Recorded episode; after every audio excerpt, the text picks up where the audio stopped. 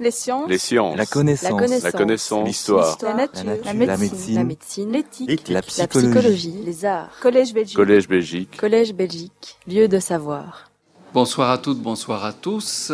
Les semaines se suivent et ne se ressemblent pas. Cette fois-ci, je pense que vous êtes presque mieux ici, entre la pluie qui risque de nous tomber dessus après le beau soleil de la semaine dernière. Mais au- aussi, je pense que les, séances ne vont pas du tout se ressembler, puisqu'aujourd'hui, il y aura trois voix. Il va y avoir une diversité qu'il n'y avait pas la semaine dernière. Une diversité en tout cas dans les voix, mais dans le sujet.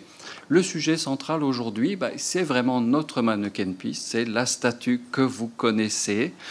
Et on va essayer de la bombarder euh, par des rayons X euh, à la fin de l'exposé, mais aussi par toute une série de questionnements sur sa pose, sur son histoire. Donc on va essayer en, une heure quart, une heure et demie, de faire le tour euh, de cette toute petite statue, mais qui est si célèbre.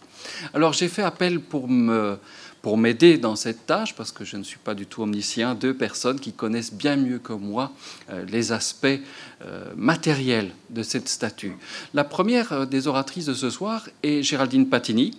Euh, Géraldine euh, travaille pour mi-temps à l'IRPA, donc euh, notre fameux Institut de restauration du patrimoine, et pour l'autre mi-temps, elle est chercheuse assistante à l'Université libre de Bruxelles, et elle rédige la pauvre, sa thèse pour l'instant sur euh, des sculpteurs bien connus, c'est-à-dire les Duquesnois, les trois Duquesnois, Jérôme, père et fils, et bien entendu euh, la présence du célèbre François Duquesnois. Et c'est une thèse qui porte donc de manière assez globale sur la sculpture à Bruxelles dans cette première moitié du XVIIe siècle et le fonctionnement des ateliers. Alors que tout ça est assez bien connu, par exemple, pour Anvers, finalement, on constate que pour la sculpture à Bruxelles, on ne savait pas trop de choses et vous allez découvrir, je pense, beaucoup d'éléments nouveaux. Euh, moi, je les connais parce que Géraldine m'en a fait part, mais des choses tout à fait nouvelles, je le pense. Et puis je viendrai faire une petite intervention sur, sur la statuette elle-même, en la resituant au sein de l'iconographie que nous avons étudiée ensemble la semaine dernière. Et puis je rendrai la, parole euh, d'abord à Amandine Crabé. Amandine Crabé euh, a mené des recherches euh, approfondies. C'est elle, Madame Rayon X, sur la statuette elle-même. Je pense qu'il y a un an, il y a eu une espèce de buzz général, deux ans déjà il y a deux ans, un grand buzz où euh, il y a une interrogation pour savoir finalement si cette statuette était euh, la vraie, une copie, un refait des morceaux. Ben, on ne savait plus et vous allez voir que voilà, la science euh, va venir ici nous éclairer et ces recherches ont été menées par Amandine dans le cadre d'un projet qui est le projet SURF que vous voyez à la VUB. Et aujourd'hui, elle travaille à Bruxelles environnement. Voilà, je vais donc passer la parole à Géraldine. Alors bonsoir à tous. La communication que nous allons vous présenter aujourd'hui est l'histoire d'une folle aventure dont l'épilogue sera prochainement publié. Nous allons vous en donner les grandes lignes sans vous en dévoiler l'entièreté des conclusions qui sont en cours de finalisation et qui devraient être publiées dans la revue Archéométrie. Alors avant de commencer, je souhaiterais préciser d'emblée que lorsque je parle du mannequin piece, il s'agit de celui que vous avez à l'écran, conservé au musée de la ville de Bruxelles et non celui de la rue de l'Étuve, qui est une copie tardive, ni celui réalisé en 1630 par Jacques van également conservé au musée de la ville de Bruxelles. Nous y reviendrons évidemment par la suite. Au moment de rédiger euh, la notice réservée à la statuette de Mannequin Peace dans le catalogue raisonné de l'œuvre de Jérôme Duquesnoy-le-Vieux, s'est posée une question cruciale. Qu'est-ce qui pouvait justifier l'intégration de cette statuette à l'œuvre du sculpteur? Car en effet, si le Mannequin Peace en tant qu'image, représentation et signification n'a plus de secret, je vous renvoie notamment à la première leçon euh, donnée la semaine dernière par Manuel Couvreur, Qu'en est-il du mannequin piece en tant qu'objet matériel? Alors, si l'œuvre a bien été commandée à Jérôme Duquesnoy-le-Vieux, comme en atteste la mention euh, projetée ici à l'écran, extraite du registre de la trésorerie de la ville de Bruxelles en date du 13 août 1619, je ne parvenais pas à déterminer de manière certaine si la statue conservée aujourd'hui au musée était bien l'original de 1619. Mais avant de nous plonger dans le cas Mannequin Peace, Permettez-moi de vous en présenter plus avant l'auteur, Jérôme Duquesnoy le Vieux.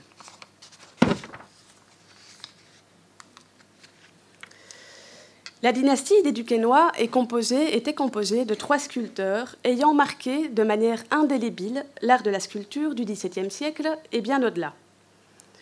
Elle était constituée de Jérôme le Vieux et de ses deux fils, François et Jérôme le Jeune. De Jérôme Duquesnoy le Vieux, l'histoire avait retenu une installation à Bruxelles à la fin du XVIe siècle, un atelier installé aux abords de Saint-Michel et dont on ne connaît pas grand-chose, et une maigre production, pardon, la plupart du temps jugée archaïsante. Tous les auteurs s'entendaient à situer euh, son décès en 1641. Jusqu'à présent, le véritable lieu d'origine de ce sculpteur était demeuré incertain et les hypothèses oscillaient entre le Quesnoy, petite ville euh, du nord de la France au-dessus de, de Val. Oh, zut, excusez-moi. Non, j'y arriverai pas. Au milieu, voilà. Voilà, donc ici au sud de Valenciennes, je vais y arriver. Et la région tournésienne, essentiellement en raison de certains termes utilisés par l'artiste dans des documents autographes. Toutefois, une mention extraite du registre d'admission à la bourgeoisie de Bruxelles, bourgeoisie que Duquesnoy acquiert en janvier 1595, nous apprend que Duquesnoy le Vieux était en fait originaire de Béthune, dans le nord de la France.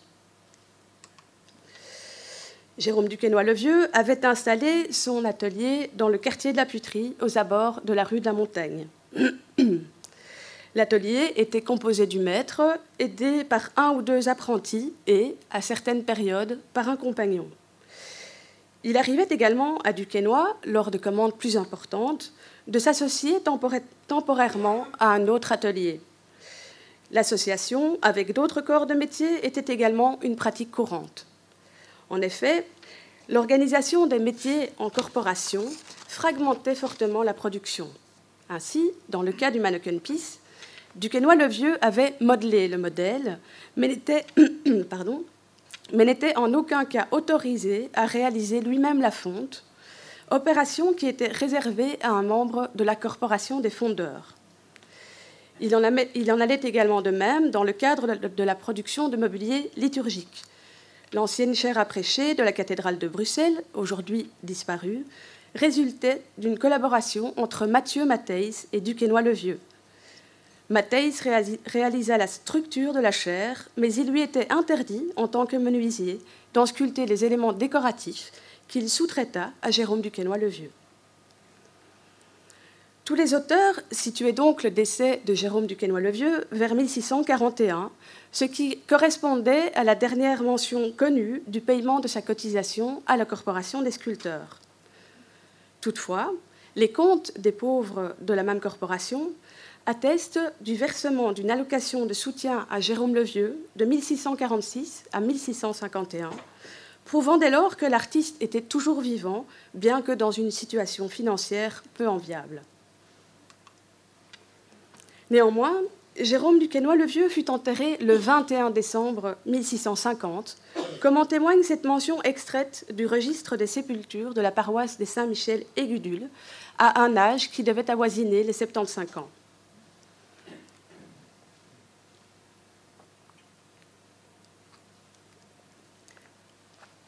Au moment de la commande du Mannequin Peace en 1619, l'atelier de Duquesnoy le Vieux n'était pas un inconnu pour le magistrat de la ville de Bruxelles. Il semblerait en effet que deux fontaines lui avaient déjà été commandées, dont l'une d'elles était déjà une fontaine anthropomorphe. Nous ne conservons malheureusement ni l'une ni l'autre, mais nous en gardons le souvenir par la gravure. La fontaine des Trois Grâces ou des Trois Pucelles, qui faisait tout comme euh, la fontaine de Mannequin Peace partie euh, du réseau d'adduction d'eau de la ville, était située non loin de l'église Saint-Nicolas. Elle a été attribuée à Duquesnoy-le-Vieux par Guillaume Mansart dans son ouvrage Le peintre amateur et curieux, paru en 1763. Malheureusement, aucun document d'archives n'est venu confirmer cette attribution. L'histoire de cette fontaine est similaire à celle de Peace, puisque cette dernière reproduisait également un modèle plus ancien, probablement trop abîmé, et dont le sujet, trois déesses sous grâce dénudées, dont l'eau jaillissait de la poitrine, n'est pas sans évoquer celui de la fontaine de la rue de l'Étuve. La fontaine des Satyres se situait quant à elle sur l'ancien marché aux poissons. Elle avait été commandée à Jérôme, à Jérôme du le Vieux trois ans avant le Pis, c'est-à-dire en 1616. Elle était constituée d'un soubassement quadrangulaire surmonté d'un petit édicule. L'eau s'écoulait de la bouche de deux dauphins et était recueillie dans deux bassins. Des mascarons en, en complétaient l'ornementation. Mais revenons-en maintenant au sujet qui nous occupe aujourd'hui. Le Malakenpis du musée de la ville de Bruxelles est-il celui commandé à Jérôme du le Vieux en 1619 Car en effet, en effet pardon, l'histoire rocambolesque de la statuette comprenait de nombreuses parts d'ombre et contradictions qu'il fallait éclaircir. Reprenons donc cette histoire depuis ses origines. Comme je l'ai signalé en introduction, il n'y a aucun doute sur le fait qu'une version de Peace a été commandée à Jérôme du le Vieux en 1619, comme euh, le prouve cette mention du registre de la trésorerie. Cet exemplaire devait remplacer une version plus ancienne, probablement abîmée. Il s'agissait d'une figure d'un petit garçon urinant, dont les premières mentions, certaines, remontent au XVe siècle, citées notamment dans une charte des pauvres de la chapelle en 1401, et ensuite dans un acte de 1452 dans lequel nous apprenons que le Mennekenpis servait de borne entre deux quartiers de la ville. Cette version antérieure est localisée sur un plan de Bruxelles dressé en 1572 au croisement de la rue de l'Étuve et de la rue du Chêne. C'est à ce même endroit que l'exemplaire commandé à Jérôme du le Vieux fut installé au sein du monument commandé en décembre 1619 à Daniel Rassens, tailleur de pierre. Comme vous le voyez ici, euh, sur une gravure datée de 1715, pardon, la statuette était placée sur un pilier qui devait avoir une hauteur d'à peu près 1,65 m, tandis que l'eau était recueillie dans deux bassins rectangulaires. Jusqu'ici, si je puis me permettre, l'histoire de la statuette est limpide. Les choses se corsent ensuite. Tout d'abord, il faut savoir que la version que l'on attribue à Duquesnoy le Vieux, celle dont il est question ici, est restée un peu moins de 40 ans à l'abri dans les réserves du musée, brisée en deux morceaux, reportant dès lors l'attention de la communauté scientifique et du public sur la version du monument de l'Étuve, beaucoup plus tardive, ou une autre version réalisée en 1630. Suite à cela, l'existence même de cet exemplaire, brisé en deux, est tombé dans l'oubli, ayant entraîné la certitude, pour beaucoup d'entre nous, que le Mannequin Peace commandé en 1619 avait disparu. Ensuite, les divers rapts, réels et légendaires, subis par le Mannequin Peace, ont introduit pas mal de confusion dans les sources et la littérature au sujet du sort réservé à la statuette. Enfin, L'existence de trois versions, de trois autres versions de Malocan Peace, quasi similaires, celle du XXe siècle et deux qui furent exécutées peu après l'exemplaire de 1619, ont également été la source de quiproquos. La version qui se trouve actuellement à la rue de l'Étuve, admirée par tous les touristes, est encore considérée par beaucoup comme l'original, alors qu'il s'agit d'une copie réalisée dans les années 1960. Des deux autres versions réalisées au XVIIe siècle, la première a été coulée par le fondeur Jacques Joost van den Broek en 1630. On ignore tout du contexte de la commande de, cette version et son lieu de conservation jusqu'au XIXe siècle nous était inconnu. Elle, elle, réapparaît en Angleterre à la fin du XIXe siècle, où elle aurait été acquise par un certain Edward Joseph, qui l'aurait ensuite offerte à la ville de Bruxelles en, en décembre 1889.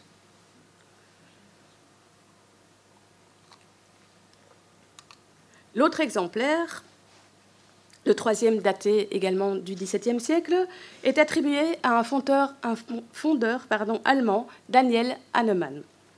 Cet exemplaire est réapparu sur le marché de l'art en 2000 lors d'une vente aux enchères qui se tint à New York et à Londres.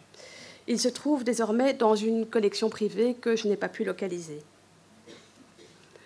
Et l'évocation de ce troisième exemplaire me permet bien à propos d'évoquer maintenant le problème posé par les sources. Car, comme je l'ai souligné, tout à l'heure, la littérature tente aussi à égarer le chercheur. Prenons justement la notice réservée à l'exemplaire fondu par Daniel Hahnemann en 1636, notice publiée en 2000. Cette notice précise qu'en 1630 déjà, la version réalisée par Jérôme Duquesnoy-le Vieux en 1619 aurait été déjà volée et donc perdue, l'auteur considérant dès lors que la statuette fondue par Hahnemann serait l'unique version du XVIIe siècle que l'on ait conservée. C'était faire l'impasse sur la version de Van den Broek, évidemment. Une autre mention, dans un ouvrage paru en 1992 consacré aux collections du musée de la ville de Bruxelles, affirme de son côté que la version réalisée par Jacques Van den Broek en 1630 serait le plus ancien exemplaire conservé, laissant supposer que la version que nous attribuons à Duquesnoy-le-Vieux n'existait déjà plus. D'autres auteurs, enfin, font remonter la version actuelle au XVIIIe siècle. Mais qu'en est-il donc de tous ces enlèvements?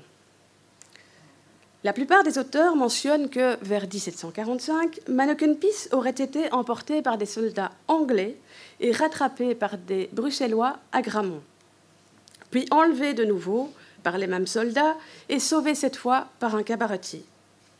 Deux ans plus tard, en 1747, voilà notre statuette emportée cette fois par des soldats français, qui l'auraient abandonnée aussitôt dans un des quartiers de la ville. Nous n'avons pas trouvé de source permettant de confirmer ces divers enlèvements. Mais le fait suivant, plus lourd de conséquences, a pu récemment être vérifié grâce à des mentions d'archives.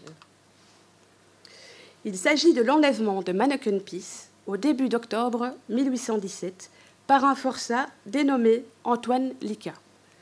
L'affaire est sérieuse et agite les Bruxellois ainsi qu'une bonne partie de la presse. La statuette sera finalement retrouvée brisée en plusieurs morceaux. Les auteurs et la presse ont ici eu des avis divergents quant au sort réservé à ces débris de Manneken Peace.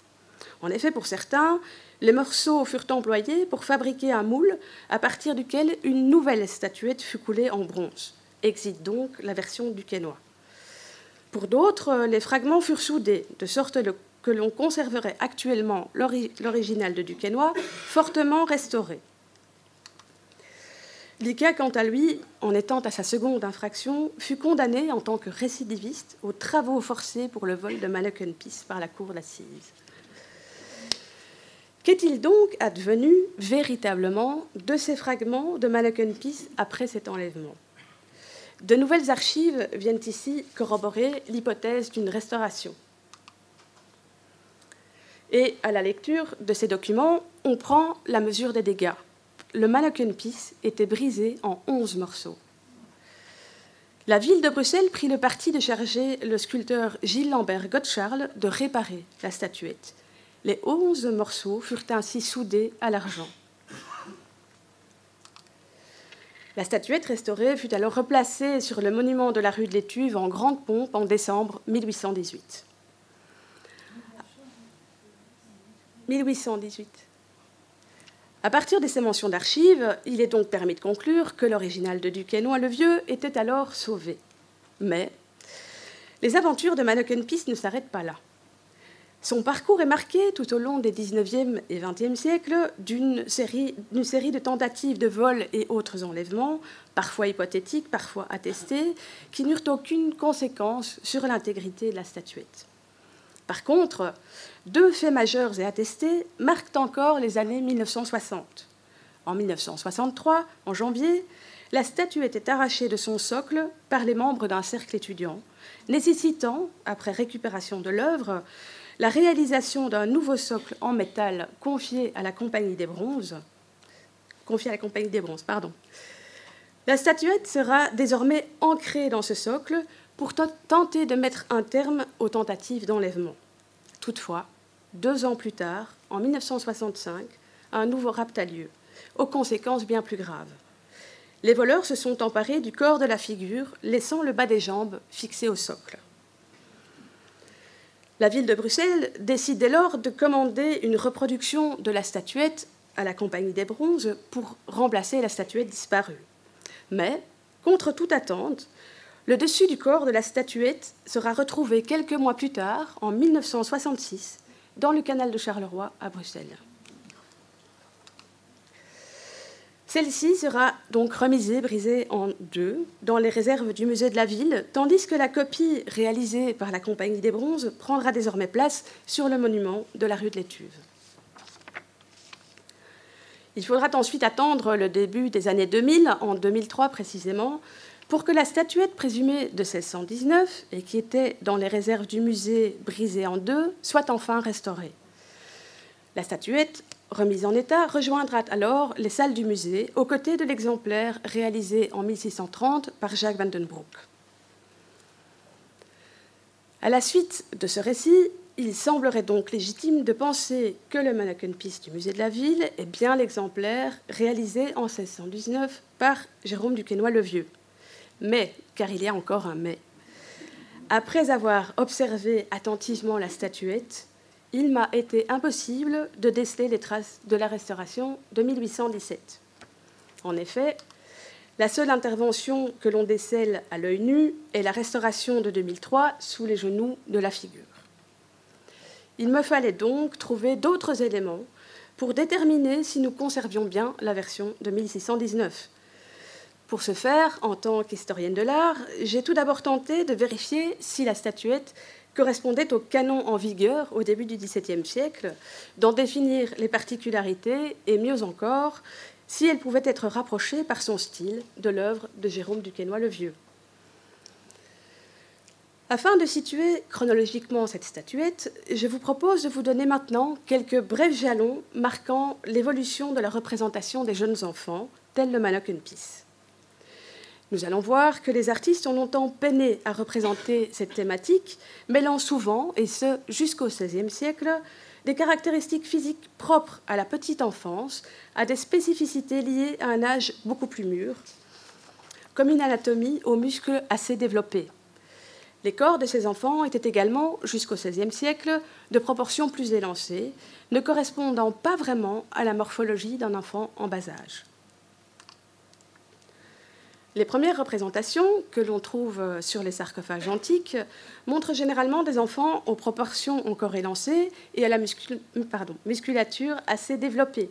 Les visages, aux expressions sévères et aux chevelures assez longues, évoquent plus l'adolescence. La redécouverte de ces figures antiques au Quattrocento se retrouve notamment dans la tribune des chantres du dôme de Florence, réalisée par Donatello entre 1431 et 1438. Le canon est, aussi élancé, tandis que certains détails anatomiques commencent à évoquer de plus jeunes bambins, comme par exemple l'aspect potelé de certaines articulations des membres inférieurs. Les visages sont ici empreints d'une expression plus légère. Cependant, le véritable inventeur de ce que l'on nomme désormais le puto moderne n'est autre que le célèbre peintre italien Titien, dont la toile consacrée au culte de Vénus, datée de 1518, marquera le renouveau de la figuration des putti et des jeunes enfants. cette notion de puto moderno, par opposition à celle de puto antico, sera théorisée par un sculpteur italien du XVIIe siècle, Orfeo Boselli, sculpteur qui fut précisément le seul élève connu de François Duquesnoy, le fils aîné de Jérôme le Vieux. Boselli avait distingué deux types d'angelots. D'une part, celui que l'on trouve depuis l'Antiquité jusqu'au XVIe siècle, incarné par des enfants assez matures, de proportions plus élancées. Le puto moderno est quant à lui un enfant beaucoup plus jeune, à tout le moins sous les deux ans, aux proportions idéales d'un enfant moins développé, incarnant la grâce et dont Boselli fait remonter l'invention précisément au Titien. Dans les anciens Pays-Bas du Sud, dans nos régions, dès le premier tiers du XVIe siècle, Jean Mon s'inscrit dans, l'évolution de cette représentation. Il ne s'agit pas encore de puto moderno à proprement parler, mais une nouvelle étape est atteinte. On en trouve un exemple sur un bas-relief issu du mausolée de Guillaume de Croy daté de 1528, soit dix ans après l'œuvre du Titien. Et même si les proportions demeurent élancées, la physionomie, les visages joufflus, les ventres qui s'arrondissent, et les tentatives pour rendre les membres potelés marquent un tournant dans la manière de transcrire dans la pierre ces jeunes bambins. Les angelots sculptés ensuite par Cornelis Floris Devrine II et son entourage reflètent également ces conceptions, même s'ils sont fortement marqués par le Quattrocento italien. Les putti qui accompagnent la charité euh, de la tourelle eucharistique de Zurbemde puisent clairement leur inspiration dans les exemples antiques et de la Renaissance italienne, évoquant la cantoria de Donatello. Tandis que les angelots du relief du Christ sauveur de l'humanité sont de proportions plus réduites mais plus musclées. La statuette de Jérôme l'Ancien témoigne d'une semblable évolution. Elle se situe en effet à une période de transition entre le puto antico et le, puto moderno, qui correspond tout à fait au début du XVIIe siècle, cherchant la juste représentation. Le Piece offre au regard une musculature encore bien développée pour un bambin, surtout au niveau du torse et des bras. Par contre, les jambes et les pieds, ainsi que certaines articulations, s'épaississent, tendant à donner un aspect plus potelé au bas de la silhouette. Le visage est également joufflu et le menton gras.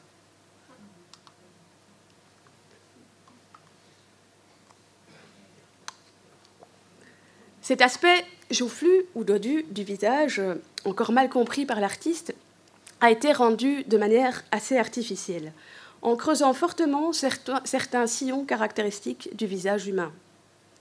Celui qui souligne les globes oculaires pardon, entre la paupière inférieure et l'os jugal, donc ici.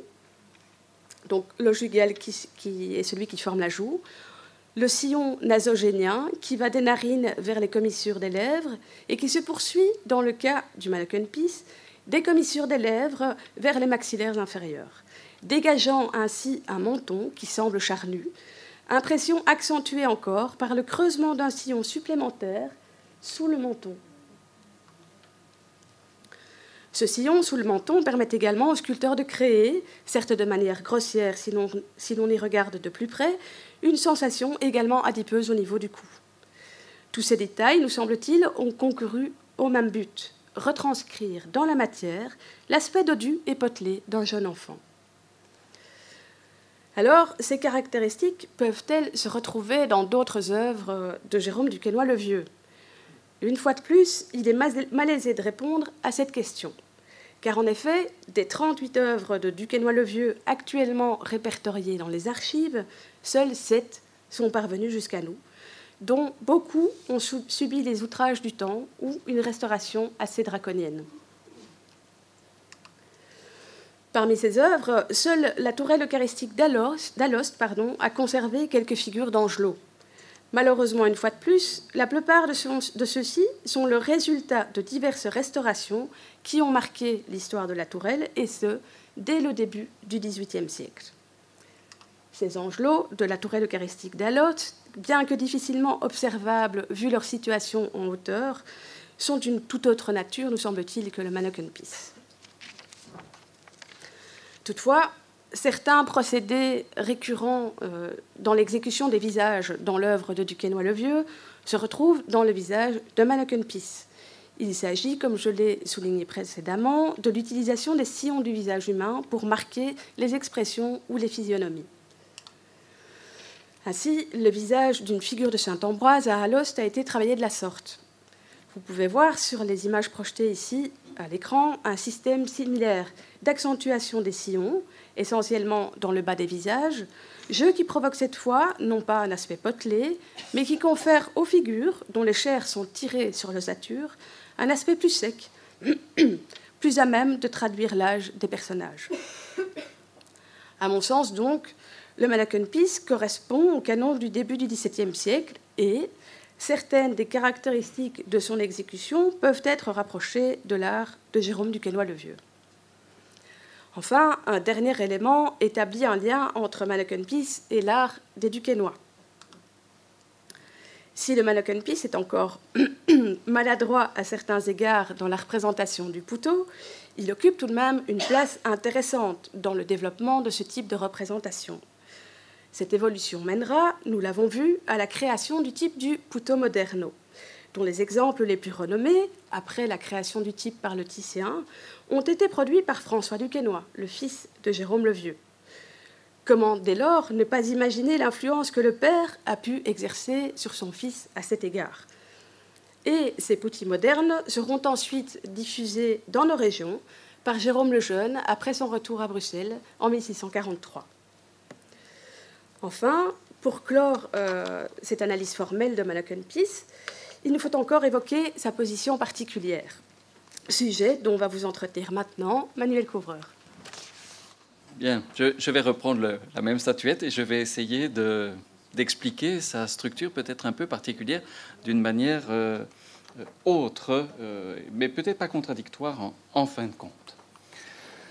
L'art et la manière. Donc euh, la semaine dernière, je vous ai montré un tas de petits garçons qui faisaient pipi. On a plutôt essayé de comprendre quels étaient les le discours symbolique, euh, les diverses lectures possibles de ce motif iconographique, mais je ne me suis pas particulièrement attardé sur la manière même dont ces enfants urinaient. Or, je pense que le choix qu'a fait Duquesnoy est un choix marqué par rapport à la tradition. Et ce que je voudrais vous montrer, je pense aussi que les choix plastiques qu'il a fait dans sa statue euh, ont participé à sa réputation je pense que toute une série de traits qui lui sont particuliers expliquent peut-être pour partie pourquoi sa représentation de Puer Mingens a finalement dévoré toutes les autres. Alors, vous avez devant vous un, un petit euh, très coquin. Là, on le voit quasi pas quand vous êtes euh, dans la galerie du Palais Farnèse à Rome. C'est très haut, bien entendu, mais il y en a un petit coquin qui derrière euh, une grisaille représentant l'enlèvement de Assis par, de, Galatée pardon, par Polyphème. Vous avez donc cet enfant qui urine et vous le voyez, il tient son sexe d'une main décidée et le jet est tout aussi décidé. À droite, vous reconnaissez un modèle sur lesquels on a déjà pas mal discuté la semaine dernière, c'est vraiment le modèle de cette fameuse petite statuette du Louvre, toujours conservée dans les statues antiques, mais qui est vraisemblablement une statue moderne, mais dont je vous ai dit qu'elle avait eu sur l'iconographie, sur la représentation plastique du thème, un rôle tout à fait euh, décisif.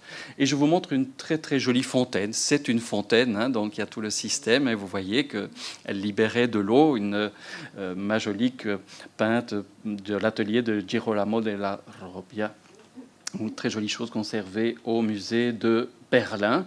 Et là, vous retrouvez vraiment ce que nous avions vu, c'est-à-dire l'enfant un peu penché sur ce qu'il fait, un peu sérieux, relevant sa chemisette à deux mains et laissant le jet couler naturellement sans que la main ne vienne saisir la verge. Ce qui est quand même un détail un peu plus appuyé. Hein. Tout ceci est beaucoup plus sobre, vous le voyez, que ceci à côté. Ce petit modèle, on le retrouve, hein, donc vous voyez bien que je pense qu'il n'y a pas beaucoup de doute chez Della Robbia, c'est toujours ce modèle-là, alors que ce soit cet exemplaire-là ou un autre, il y a dû en avoir toute une série de cet enfant euh, relevant euh, sa simple euh, robe et, urinant, mais vous voyez que c'est le modèle qui a été copié et recopié sur un dessin ici anonyme, on date du XVIIe siècle, qui en effet doit être flamand, relativement tardif à mon avis, et euh, qui remontre vraiment ce même modèle simplement transposé pour un modèle de fontaine. Toujours ce même modèle du Louvre pseudo-antique a sans doute servi ici de modèle à Rubens.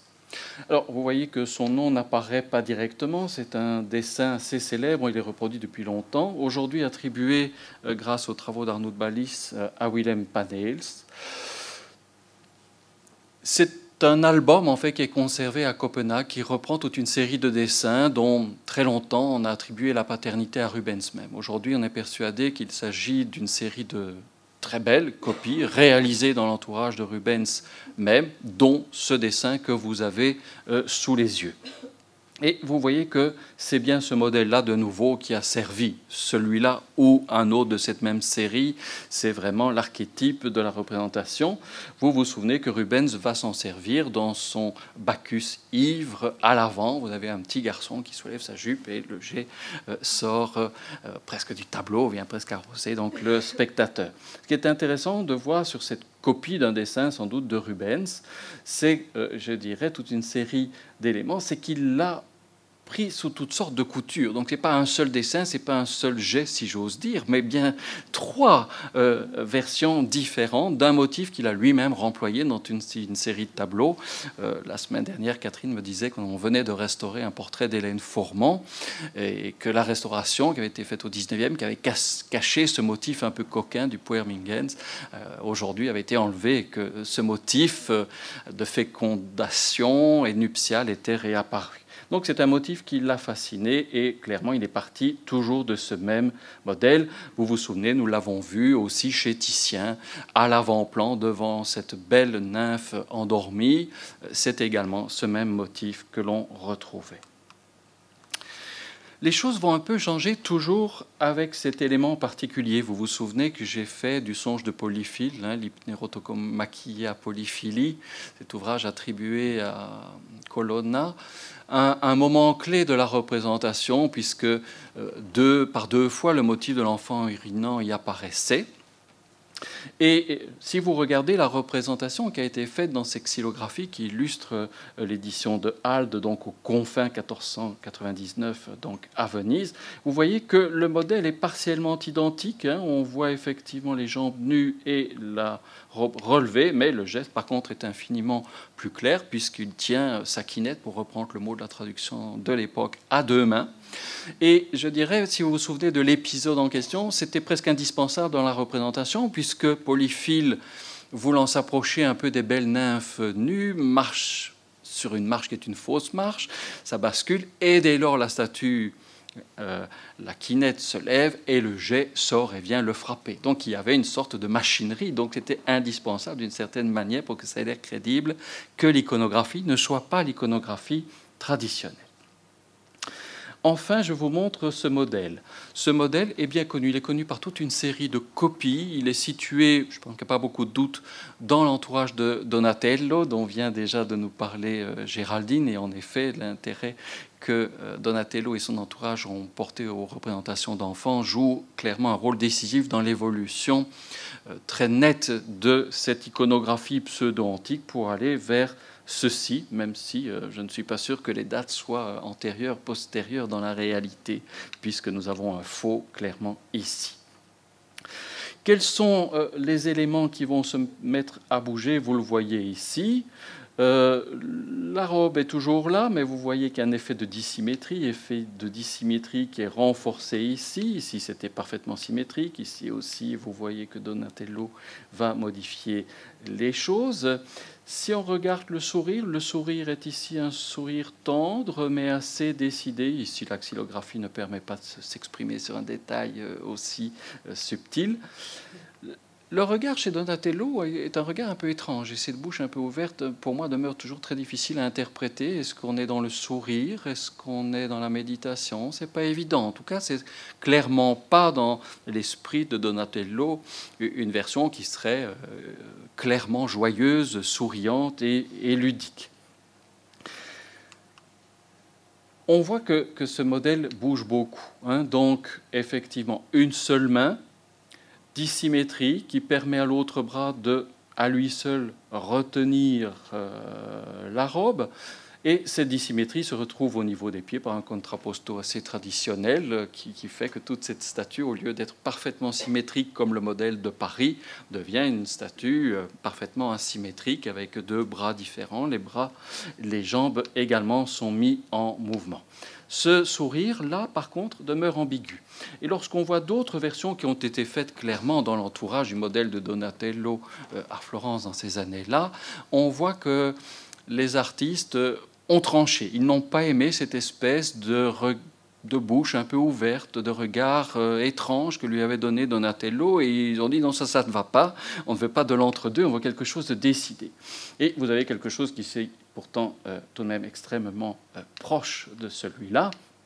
Et vous voyez que le modèle est vraiment le même, il y a des petites différences, mais presque aucune. Mais par contre, que le sourire ici est un sourire, cette fois absolument clair et décidé. Vous me voyez arriver, c'est que le sourire clair et décidé de Mannequin Peace, il ne fait aucun doute, mais vous voyez que ce choix que va faire Duquesnoy, il est par rapport à une tradition, il n'est pas si évidente. Depuis la version de Paris pseudo-antique, sourire à peine esquissé, jusqu'à la version de Donatello presque boudeuse, vous voyez qu'on a un choix là dans cette masse iconographique qui est assez clair. La preuve que tout le monde n'a pas fait ce choix, il y a ici un autre exemplaire, il y en a vraiment partout, vous allez me dire, il y a Bruxelles, il y en a beaucoup. On se doute bien que toutes ces statues, euh, lorsqu'on possède chez soi un enfant urinant, on se tourne vers la ville de Bruxelles, vers le musée du cinquantenaire, parce qu'on se dit qu'à Bruxelles, on a plus de chances de le vendre cher. Je pense qu'ils n'ont pas tort, à mon avis, on les achète plus cher à Bruxelles qu'ailleurs. Donc, à mon avis, Géraldine, ton petit euh, poutot, il n'est pas loin, hein, mais bon, il faudra le retrouver. Et vous voyez que, bon, sur cette euh, statue mal identifiée, Flandre, 16e, 17e, vous voyez que pour l'instant, elle est, mal connue, mais que le modèle euh, lointain de Donatello soit là, c'est clair, mais vous le voyez ici, on a vraiment l'absence totale de sourire, c'est vraiment le caractère méditatif qui est apparu, mais on voit que ce sourire ambigu de Donatello dérangeait, alors où on le fait rire, ou on le fait méditer, mais entre les deux, ça ne va pas. Mais on voit que donc, quand Duquesnoy fait son choix, il fait un choix marqué. Il aurait pu faire l'autre, ce qu'a fait euh, l'auteur de cette statuette anonyme que vous avez ici à gauche. Alors je pense qu'un des modèles qui a joué un rôle décisif dans euh, le visage, qui est aujourd'hui celui de, euh, de notre petit camarade Mannequin Peace, certainement bien sûr Titien, mais dans l'iconographie du poème Ingens, il y a une statuette que, je ne vous avais pas montrée jusque-là, qui est celle-ci. Elle est signée par Pierino da Vinci. Voilà un nom qui vous dit bien entendu quelque chose. Vous avez raison, c'est le neveu de Leonardo da Vinci. Et il va inventer, je dirais, cette fontaine. C'est une fontaine, une fontaine avec un enfant urinant et de manière assez spirituelle, évidemment, et ça va faire tout le succès. Il cache l'endroit litigieux, il cache le sexe, il met un masque et c'est par la bouche du masque que le jet euh, d'eau sort. C'est déjà un peu le système soit qui mal y pense. Hein. On ne sait pas, il n'est peut-être pas nu derrière, on n'en sait rien. C'est vous qui avez décrété ça. On ne sait pas ce qui se passe derrière. Ce qui est par contre tout à fait décisif, c'est évidemment ce qui se passe au niveau du visage et de la proximité avec celui-là. Alors, je la mets en avant parce que je pourrais vous en montrer une dizaine d'exemplaires conservés encore aujourd'hui, de versions, de déclinaisons d'après ce modèle de Pierino da Vinci, a joué un rôle très très important dans euh, l'élaboration des statues des fontaines représentant euh, le puer Mingens. Alors, je vais vous proposer maintenant un peu autre chose. Si nous admettons que la tête, on voit à peu près d'où elle nous vient, Donatello transformé, voilà le sourire qui s'affirme très bien. Par contre, on peut revenir ici, le contrapposto, le mouvement qu'il y a dans les pieds, la légère torsade, hein, torsion du corps, si vous regardez, vous ne l'avez pas du tout. Nous avons les jambes bien droites, bien parallèles, bien stables d'un modèle que nous connaissons parfaitement, qui sont celles-là. C'est-à-dire que j'ai la sensation que notre ami Duquesnoy est en train de prendre des morceaux un petit peu partout. Il prend la tête d'un côté, mais il garde les jambes bien traditionnelles des enfants urinants. Et puis il fait sa petite combinaison personnelle. Alors oui, on voit à peu près d'où vient la tête. Elle est d'ailleurs, vous le voyez, un peu grande. Hein. Vous me direz, c'est caractéristique chez les enfants. Mais dans un film que nous avions fait avec euh, Anne Lévy Morel, on avait amené le mannequin Peace chez un pédiatre qui nous avait dit quand même qu'il avait quelques malformations congénitales. Hein. Donc, par contre, les jambes, vous le voyez, sont beaucoup plus proches du modèle pseudo-antique que du modèle plus dynamique de Donatello. Alors, qu'est-ce qu'il va faire? Il faut quand même bien lier les deux choses il va travailler sur le torse. Et je pense qu'il va aller chercher sa source à un troisième endroit. En fait, c'est une iconographie qui n'est pas extrêmement connue. C'est celle d'Aventin. Alors, qui est Aventin? Ventin, Aventin est censé être le fils que Hercule a eu de ses amours avec la prêtresse Rhea. Et euh, c'est de là que viendrait le nom du mont Aventin à Rome. Lorsque l'on a fouillé le mont Aventin, on a en effet trouvé ceci, qui est une statue qui est ici dessinée par un des grands euh, artistes français euh, de, la seconde école de Fontainebleau. Et vous avez ici, en effet, une iconographie qui est un peu troublante, puisque nous avons un Hercule, enfant, aucun doute, Mais il porte des choses que Hercule n'a fait qu'ager, évidemment. La avec laquelle il a assommé et assassiné le lion dont il a pris la peau, le lion Némé, dont il a la peau ici et la massue, et dans la main droite, il tient les pommes d'or du jardin des Hespérides, c'est-à-dire des allusions aux travaux d'Hercule. Hercule n'a pas accompli ces travaux-là. Alors on le voit parfois petit. Euh, tout à l'heure, tu en as montré un d'ailleurs, et tordant un serpent. Est-ce que c'est un Hercule? C'est assez vraisemblable. Hein Hercule, enfant, va égorger les serpents que Héra, par jalousie, avait envoyés dans son berceau. Mais ici, ce n'est pas ça. C'est bien le fils d'Hercule qui joue à faire comme papa. Et donc il met en effet les attributs de papa et on a des statues, vous le voyez ici, qui sont assez plaisantes, avec un grand sourire et il porte en effet là aussi la peau du lion de Némée. D'autres exemplaires, Hercule enfant, ici une statuette romaine assez tardive au musée du Louvre, mais vous voyez qu'elle nous offre une série de choses qui nous intéressent par rapport, à mes yeux en tout cas, au mannequin Peace. Ça va être ceci et ça va être ceci. La source iconographique d'une telle statuette, elle était évidente et transparente pour quiconque dans l'Antiquité parce qu'elle réfère à l'une des plus célèbres antiques, l'Hercule Farnèse, aujourd'hui conservé pour cet exemplaire le plus célèbre à Naples, mais qui a été décliné par toute une série de copies en tout format. C'est le genre de choses aussi que l'on mettait comme certains objets kitsch aujourd'hui sur sa cheminée. Hein. Grosso modo, on en a vraiment toute une déclinaison. Donc le motif avait circulé, et vous voyez que, évidemment, le sculpteur a vraiment choisi hein, de reprendre la pose ici s'appuyant donc sur euh, la fameuse massue d'Hercule. Ce qui apparaît aussi dans ce modèle, bien entendu, c'est ceci. Hein. on voit que le petit joue à faire comme le grand. En effet, à partir du moment où Duquesnoy décide de mettre son couteau entièrement nu, il n'y a plus de chemisette qui se lève sur ce modèle. Ce n'est pas le premier, on en a vu d'autres. Alors je dirais, bah oui, ça va, il y a toujours. Oh, pardon, pardon, un bras qui est bien occupé, qui est celui-là, nous le connaissons bien, mais il faut faire quelque chose de l'autre. Alors dans l'autre, en général, il participe à tenir la robe qui ne doit pas retomber. Il n'y a plus de robe, donc qu'est-ce qu'on va en faire? Et je pense quand même qu'un des petits euh, coups de génie de Duquesnoy, c'est de s'être amusé à lui donner en effet ce geste assez caractéristique d'Hercule, et qui lui donne en effet ce côté extrêmement stable c'était pas mal vu parce qu'à partir du moment où il met aussi ses jambes bien parallèles, bien droites, et qu'il lui ajoute ce mouvement-là, vous avez tout à coup un petit bonhomme qui a une allure solidement décidée. Il est bien campé comme papa, celui-ci.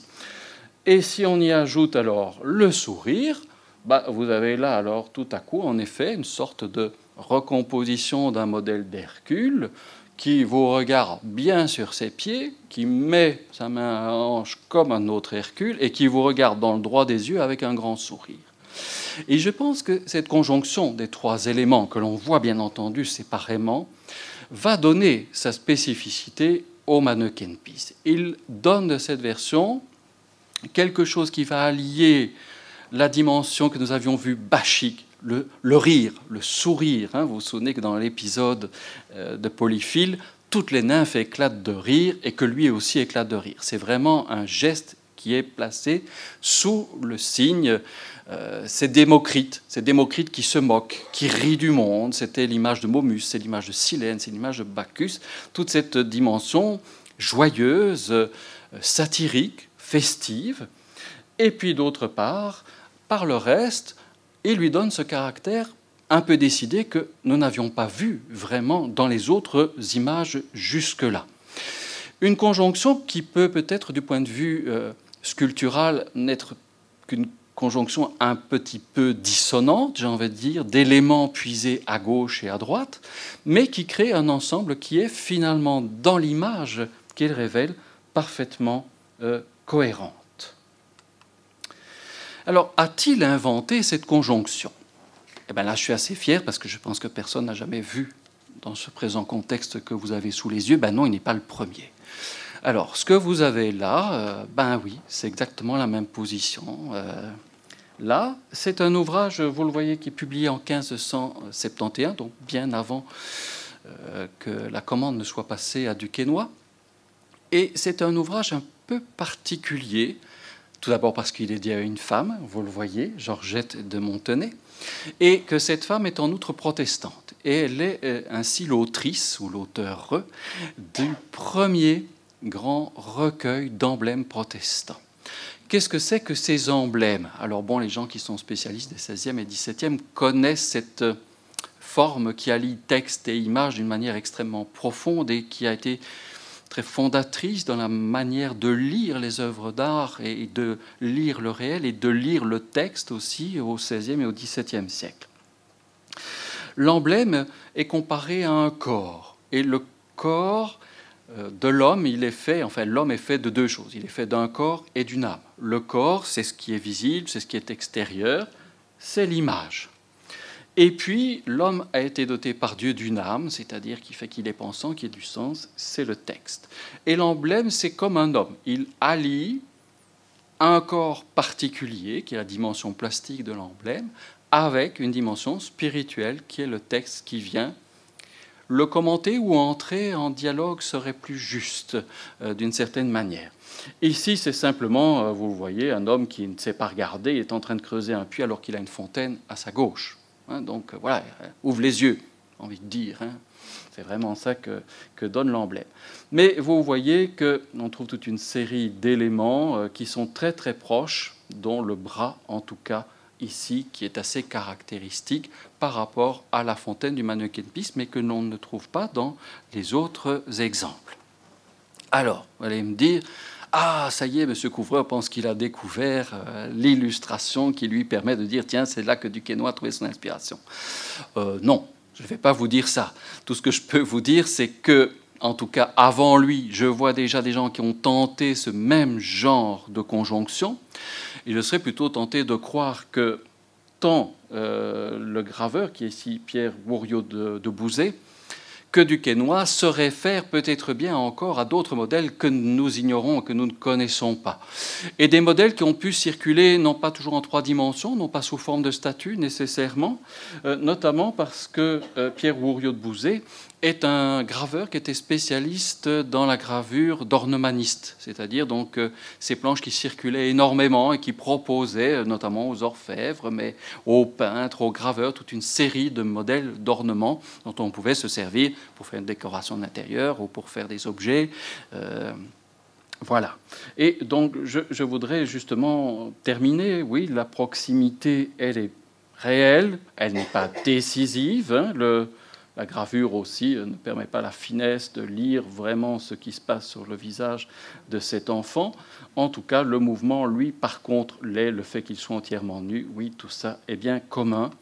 Mais lorsque l'on regarde un peu attentivement, oui, on peut penser que c'est déjà ce type de conjonction qui nous paraît aujourd'hui très spécifique dans le choix plastique opéré par Jérôme Duquesnoy le Vieux, existait peut-être bien. Est-ce que c'était sous cette forme? Vous avez ici une fontaine qui est en fait un modèle de fontaine de table, on le voit bien, avec en effet ici des enfants urinant. Vous avez ici aussi une fontaine de table avec l'histoire d'Actéon que nous connaissons bien, et vous avez aussi des poutis qui déversent un liquide dans la soucoupe qui est ici en dessous. Et, et puis il y a cet objet extrêmement étrange. Si quelqu'un peut m'en dire plus, je suis preneur. Il est reproduit dans un ouvrage américain sur la symbolique de l'urine. Et il est dit que ce sont des figurines en terre découvertes à Menin. Alors j'ai été voir, j'essaie de trouver ce que c'est. Pour l'instant, je n'y arrive pas.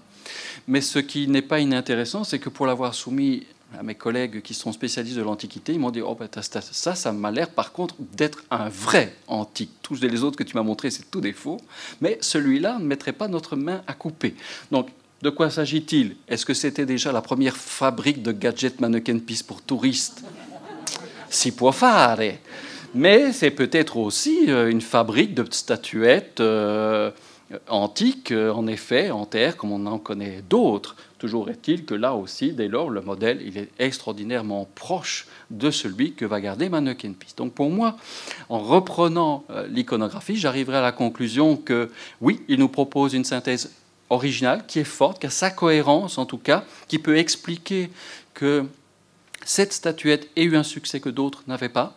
Maintenant qu'il en soit l'inventeur, je pense qu'il faut demeurer d'une très grande prudence. Je pense qu'il avait sous les yeux encore un tas d'objets que nous n'avons pas vus et que le tour de la question n'est pas réglé. Après cet intermède qui était destiné à vous faire patienter pour savoir si la, statue du musée est le vrai ou le faux, je vais repasser la parole à mes collègues. Donc moi, je vous propose un deuxième tout petit intermède pour euh, résumer ce qui a été dit et pour introduire ensuite euh, la participation d'Amandine. Donc, de tout ce qui a été dit précédemment, nous pouvons déduire qu'il subsiste encore certains doutes quant à l'authenticité de la statuette. Même si nous possédons le contrat, si l'œuvre correspond bien au canon du XVIIe siècle, qu'elle peut être, par quelques aspects, rapprochée de l'art de Jérôme Duquesnoy le Vieux, l'absence de traces de la restauration de 1817 reste évidemment problématique. D'autres dommages euh, subis euh, après cette date auraient pu avoir raison de la statuette sans que nous n'en trouvions trace dans les archives.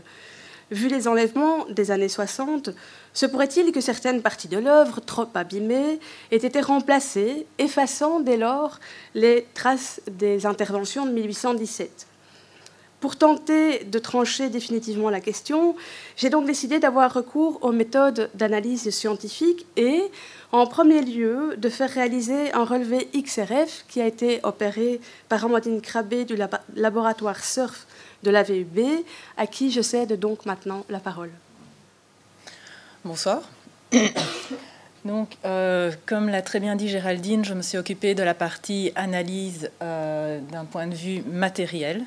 Donc, les questions qui m'ont été soumises lorsque Géraldine est arrivée avec l'œuvre, c'est est-ce que les différentes pièces étaient de la même statuette? On en était quasiment sûr, mais il était toujours bon de vérifier. Et est-ce la, commande de 1619 pour répondre, pour répondre à ces questions, pour choisir les analyses que nous allions utiliser, nous avions plusieurs critères. La première était de répondre à nos questions, évidemment, donc de traduire ces questions en questions scientifiques et d'avoir un minimum d'impact sur la statue.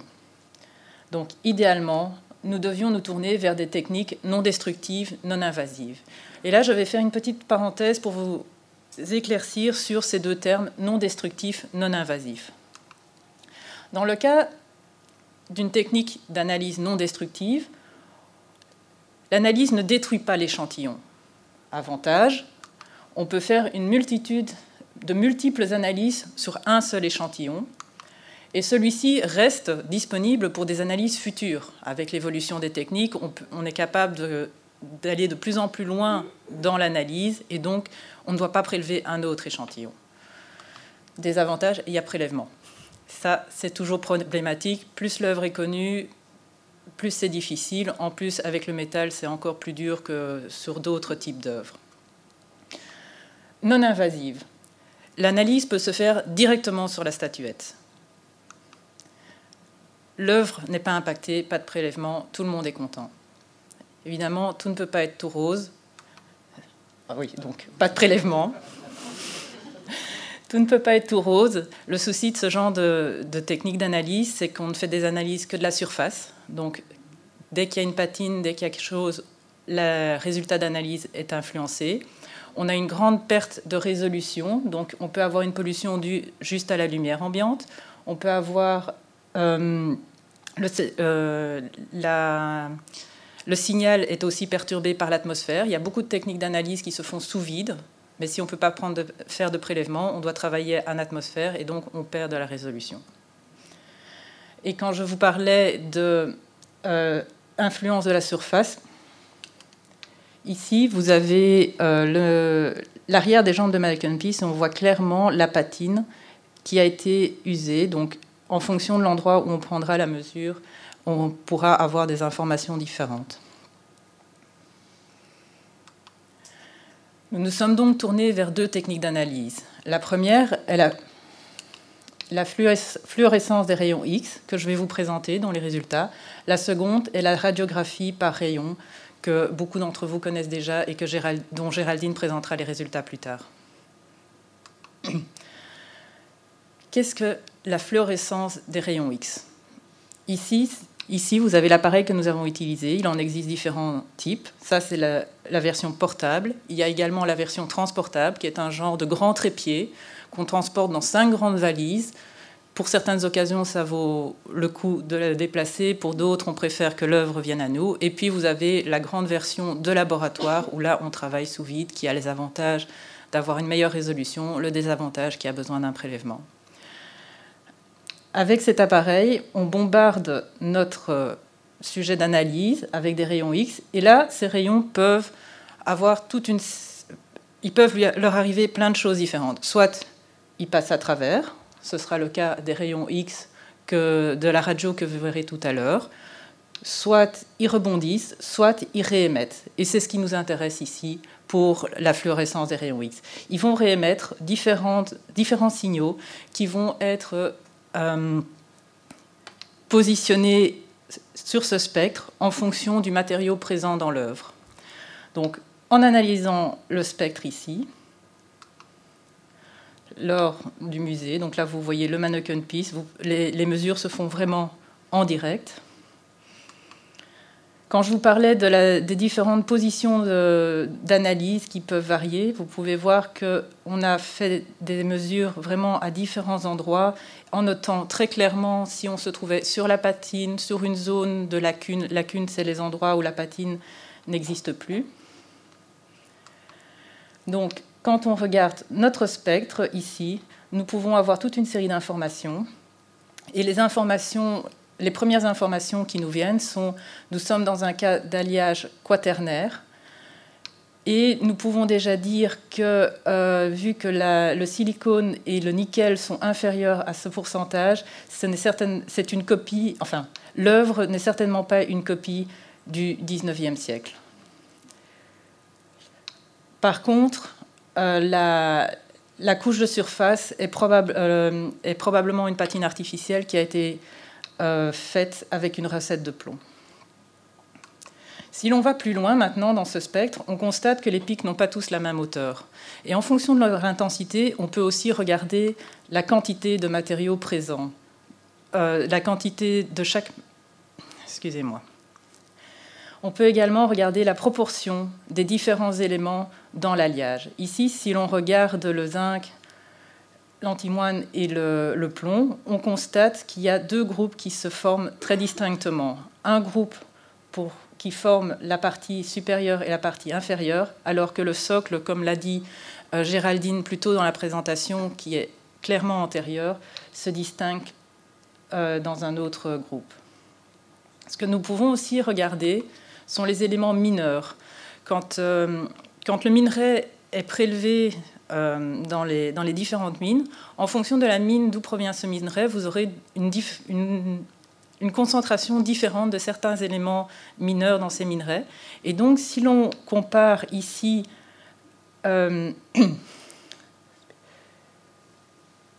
ah, l'antimoine et l'étain, on constate que, à nouveau, la partie supérieure et la partie inférieure sont des compositions très semblables, alors que le socle est tout à fait différent. Donc, comme vous l'avez certainement vu sur les transparents, la composition quaternaire, c'est cuivre, plomb, zinc et étain. Et donc, quand on regarde les comparaisons tertiaires, on compare le zinc, le plomb et l'étain. Et après, quand on compare les éléments mineurs dans les minerais, c'est l'antimoine, l'antimoine dans l'étain. Un autre minerai qui est beaucoup regardé, euh, c'est le plomb. On regarde à ce moment-là comme un élément mineur l'argent, mais comme je vous ai dit, la patine est au plomb, donc on ne peut pas regarder. En plus, dans les textes, et ça on vous l'a signalé plus tôt, la première restauration des 11 pièces euh, aurait été faite euh, grâce à des soudures à l'argent. Donc l'argent, je ne pouvais pas du tout le, regarder dans, cette analyse. Euh, par contre, ce qui est apparu très clairement lors de l'analyse, c'est euh, les soudures au plomb au niveau des genoux. Et maintenant, nous allons passer à la radio. Donc, comme je vous l'ai dit, les rayons, ils peuvent passer Dans ils peuvent passer au travers, être réfléchés ou réémis. Dans ce cas-ci, ils passent au travers de la statuette et je repasse la main à Géraldine. Donc le, second examen a consisté en la réalisation d'une radiographie de la figure de Peace. Elle a été réalisée à l'IRPA euh, par Catherine Fonder, euh, aidée par Hervé Pijolet, et j'ai également pu bénéficier de l'aide précieuse pour son interprétation, parce que je n'en avais pas vraiment l'habitude, de Georges Verly et de Thierry de Mulder des Musées royaux euh, d'art et d'histoire. La radiographie nous révèle donc des caractéristiques qui sont cachées dans l'œuvre. Je vous en rappelle brièvement le principe. L'objet, ici le mannequin piece, est irradié par un faisceau, de rayons X qui traversent la statue et vont venir impressionner un film placé derrière cet objet. Je vois Valentine qui se souvient de son cours. La façon dont les rayons viennent impressionner le film dépend de la nature, de l'épaisseur et du poids atomique des matériaux irradiés. Si les rayons sont absorbés, les, par les matériaux, pardon, ils ne viennent pas impressionner le film, et cet endroit apparaît dès lors en blanc sur l'image radiographique. Par contre, euh, les matériaux qui laissent passer les rayons X apparaissent en plus foncé sur le film. Et donc, roulement de tambour, que nous, laisse, que nous révèle pardon, la radiographie euh, en rapport avec d'éventuelles restaurations de Mannequin Peace de manière générale, la radiographie de Mannequin Peace offre certains contrastes et l'on voit clairement les endroits, donc euh, ne me trompe pas, c'est au milieu, donc au niveau du socle, au niveau du bassin qui se reproduit ici et au niveau essentiellement de la tête, où les rayons ont été absorbés par la matière, témoignant euh, de la présence à ces endroits d'une plus grande épaisseur de métal que ces différences d'épaisseur soient originales ou témoignent d'une intervention postérieure. Du point de vue des divers traitements, nous pouvons aisément voir la restauration de 2003, donc ici, qui avait consisté à réassembler les deux parties de la statue au niveau des genoux. La radiographie nous montre également la présence des barres métalliques qui avaient été insérées pour euh, renforcer cette restauration. Des cassures, par contre, invisibles à l'œil nu, sont également visibles dans euh, le bas du corps. Donc nous avons discerné ici une, cassure qui a été restaurée et que nous n'avions pas du tout vue lors de l'observation euh, in situ euh, de la statuette. On voit également, ça apparaît un peu moins parce que vous avez ici probablement du plomb, quelque chose dans le genre qui empêche la lecture, mais au niveau des chevilles, vous voyez sur les bords comme, comme le début et la fin de cassure. Donc ça, c'est encore à voir. Euh. Donc, nous avons donc trouvé ces quelques euh, éléments supplémentaires. Cependant, euh, malheureusement, on n'a pas retrouvé l'entièreté des restaurations de 1817, époque à laquelle donc le Mannequin Peace était cassé en 11 morceaux. Néanmoins, mon interprétation et mon opinion, c'est que pour, à mon avis, à cette époque, en 1817, pour solidifier ces soudures qui devaient être assez importantes, on a décidé de couler du métal euh, à certains endroits de la statuette qui apparaît du plomb probablement, qui apparaît ici et qui empêche de voir toute intervention qui se cacherait à ces endroits et idem au niveau des mollets. Avant de conclure sur cette brève interprétation de la radiographie, je souhaiterais également attirer votre attention sur le fait que la radio nous donne également des indices sur la technique mise en œuvre, la fonte à cire perdue, en procédé direct.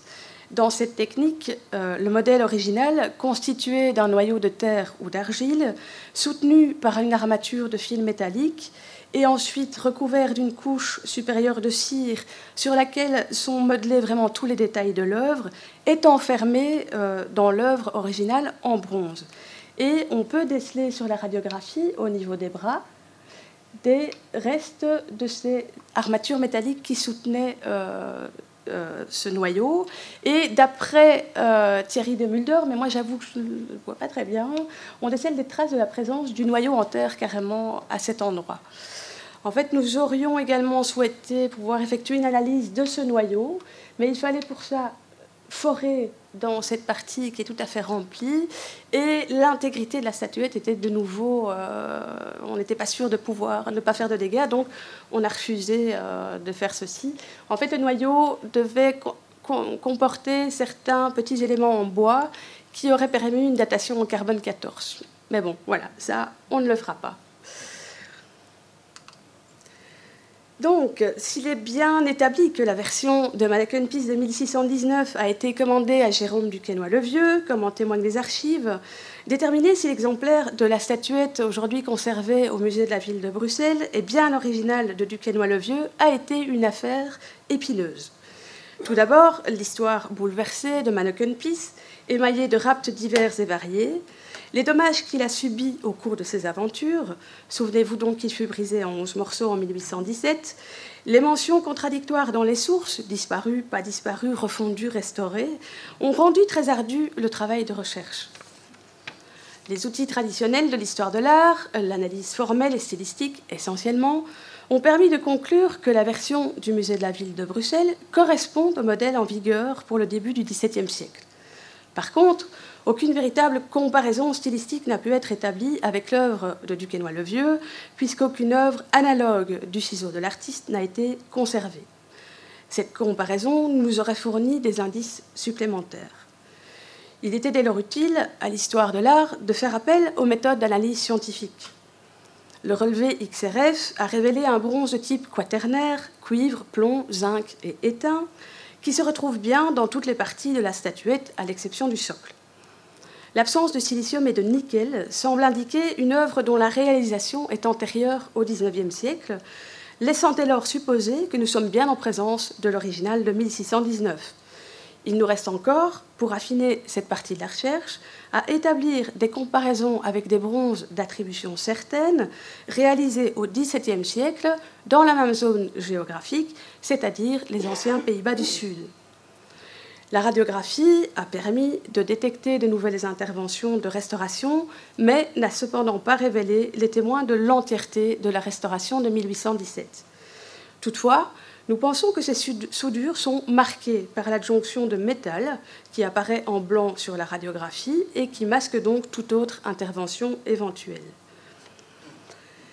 Si nous ne sommes pas encore parvenus à une conclusion ferme et définitive, le faisceau d'indices ainsi mis au jour nous incite à conclure que l'exemplaire du Mannequin Peace conservé au musée de la ville de Bruxelles est, à notre sens, la version réalisée en 1619 par Jérôme Duquesnoy le Vieux. Je vous remercie. Nous vous remercions de votre attention. Les sciences. La connaissance. La connaissance. L'histoire. La, nature. La médecine. L'éthique. La psychologie. Les arts. Collège Belgique. Collège Belgique. Collège Belgique. Lieu de savoir.